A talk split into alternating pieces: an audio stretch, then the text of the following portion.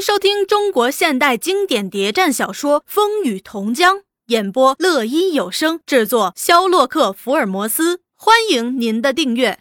第一百一十三集，老鬼在红段这儿碰了壁，有时见预算心情好，也偷偷去打听。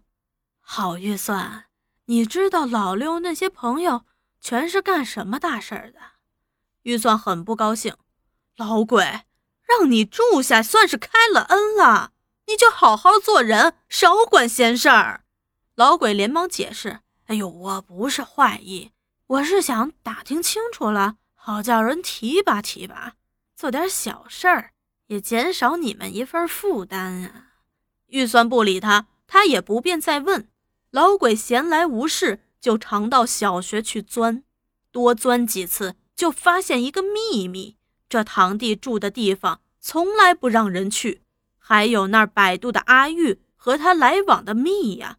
他想，奇了怪了，这阿玉怎会和他搞在一起？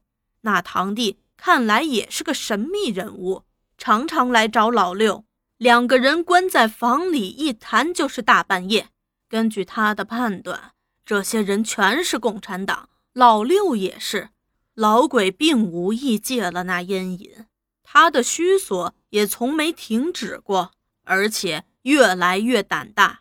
有时对预算低声下气的哀求不灵，就邪硬的要，把面孔一板，没有好生气的说：“你不给钱就不行了。”预算当时也气得面孔发青：“你凶我，我偏不给。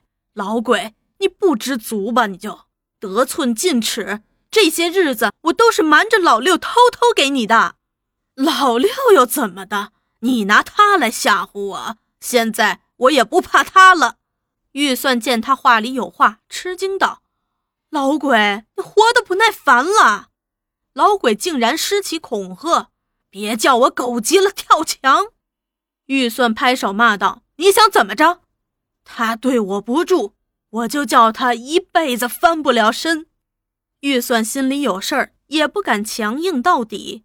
多给了他几个钱算了，却没把这事儿对老六说。他怕老六生气，再把他赶出去，惹人耻笑。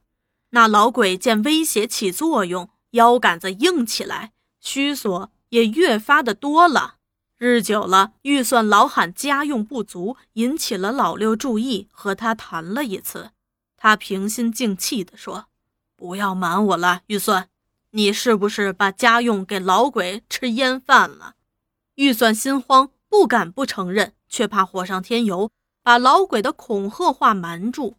我再说一句，从今以后你不能再害他了。这次预算真的下了决心。就在这件事的第二天，出了事儿。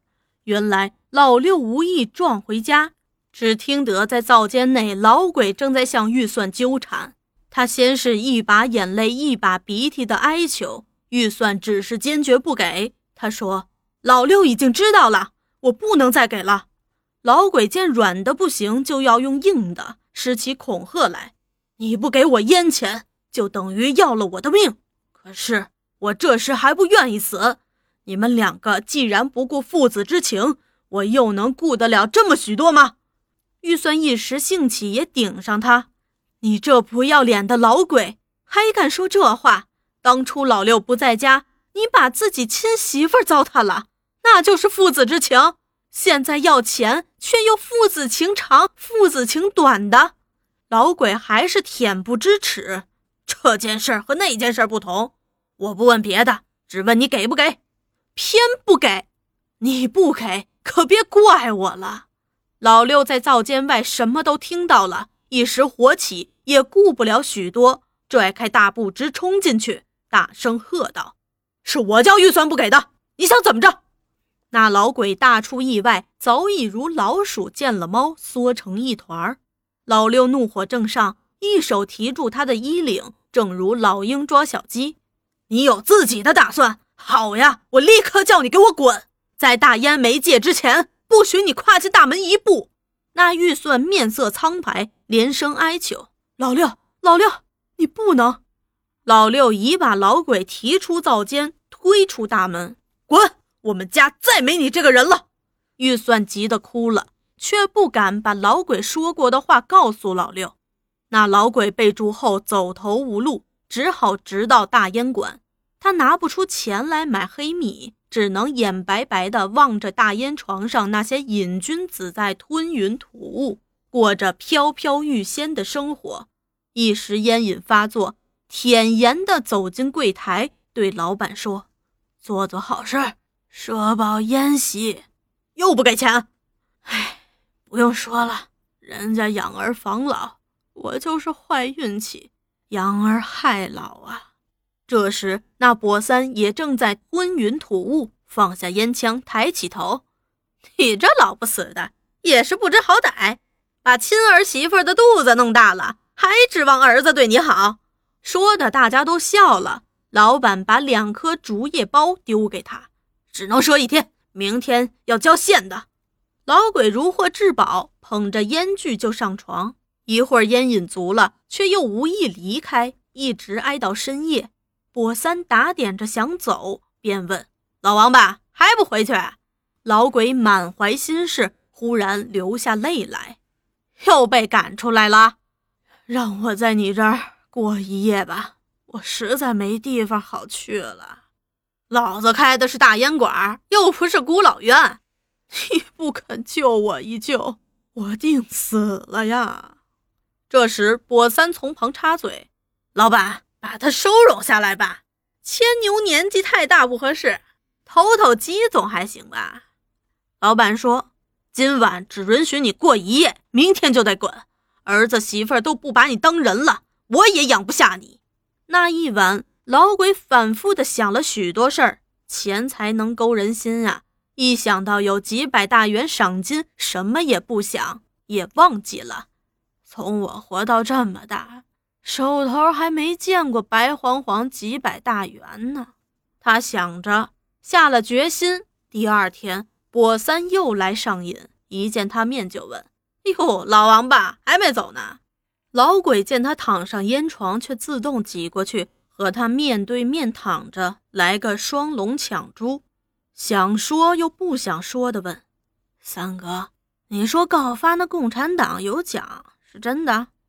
那跛三连忙把烟枪放下：“你有路说。”老鬼欲语又休：“哎，我也只是随便问问。”那跛三人到机灵。见老鬼心事重重，心想他也许听见什么风声了，便把烟枪递过去。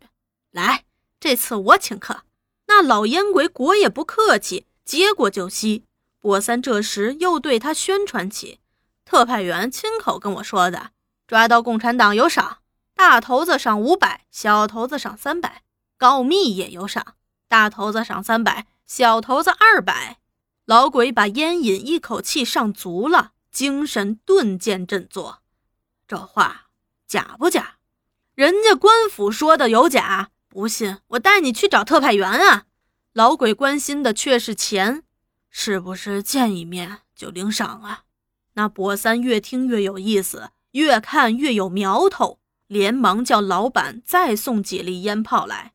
老黄八昨天欠的，一起算我账上。又对老鬼说：“你吸吧，吸个饱，我们再谈。”老鬼一口气把大烟都吸光了，从没觉得这样过瘾。那博三道：“这儿不便多谈，走，我们上馆子去，痛痛快快的吃一顿。”这样，他们又去馆子，烟吸足了，饭也吃饱了，博三才开口：“你说吧，共产党到底在哪儿啊？姓甚名谁？有什么证据吗？”那老鬼一见要他交货，反而迟疑。你不是说要带我去见特派员吗？跛三暗自骂了声：“老王八蛋，真够狡猾的。”却说见官府可不是玩的，要是你作假，别说赏金拿不到手，还要吃些官司呢。老鬼蛮有把握，没把握我还会找你。那跛三却拖拖拉拉：“你现在就说吧。”说的越详细越好。那共产党住在哪儿？姓甚名谁？有什么证据？老鬼只是要亲自见特派员，不肯说。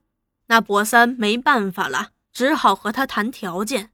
你想自己去请赏也好，不过我话得说在前头，我这情报员也是靠赏金过活的。我们是兄弟，有福大家享，赏金多少公开，却是要对半分，一人一半。老鬼一听这话，又不合胃口了。这一分，我不就没几个了？波三当时很生气，骂起娘来：“你这老王八蛋，真他妈的狡猾！我请你吃，请你吸，都不算钱啊！吸的、吃的有几文钱？领到赏金，我还给你就是了。”波三只好搔起头皮，表示拿他没办法了。一会儿又问：“你说？”该怎么分个法合理？就让你抽个一成吧！波三气得直拍起桌来呀！你这老王八蛋，过河拆桥啊！二成，二成怎么样？四六分，我四你六，不干拉倒！双方又讨价还价半天，最后才定了个三七分。一谈妥，两人就结伴径头池塘特派员办公室。先由博三进去报告，然后把老鬼也带进去。那老鬼一见面就说：“特派员，听说告发共产党有赏啊？”波三在一旁纠正他：“这是何副特派员，林特派员的助手。我们是官府，做事一向守信用。捉到共产党，大大的赏；告发共产党，也大大的赏。赏金多少，看你提供的情报重不重要。”波三儿又从旁鼓舞：“老王八，我说的不错吧？是先拿赏金，还是后拿赏金啊？”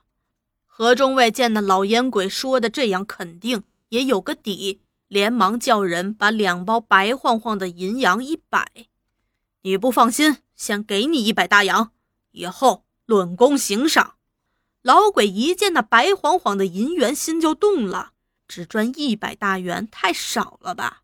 何中尉道：“好，再给一百。”这样，老鬼把钱当面分了。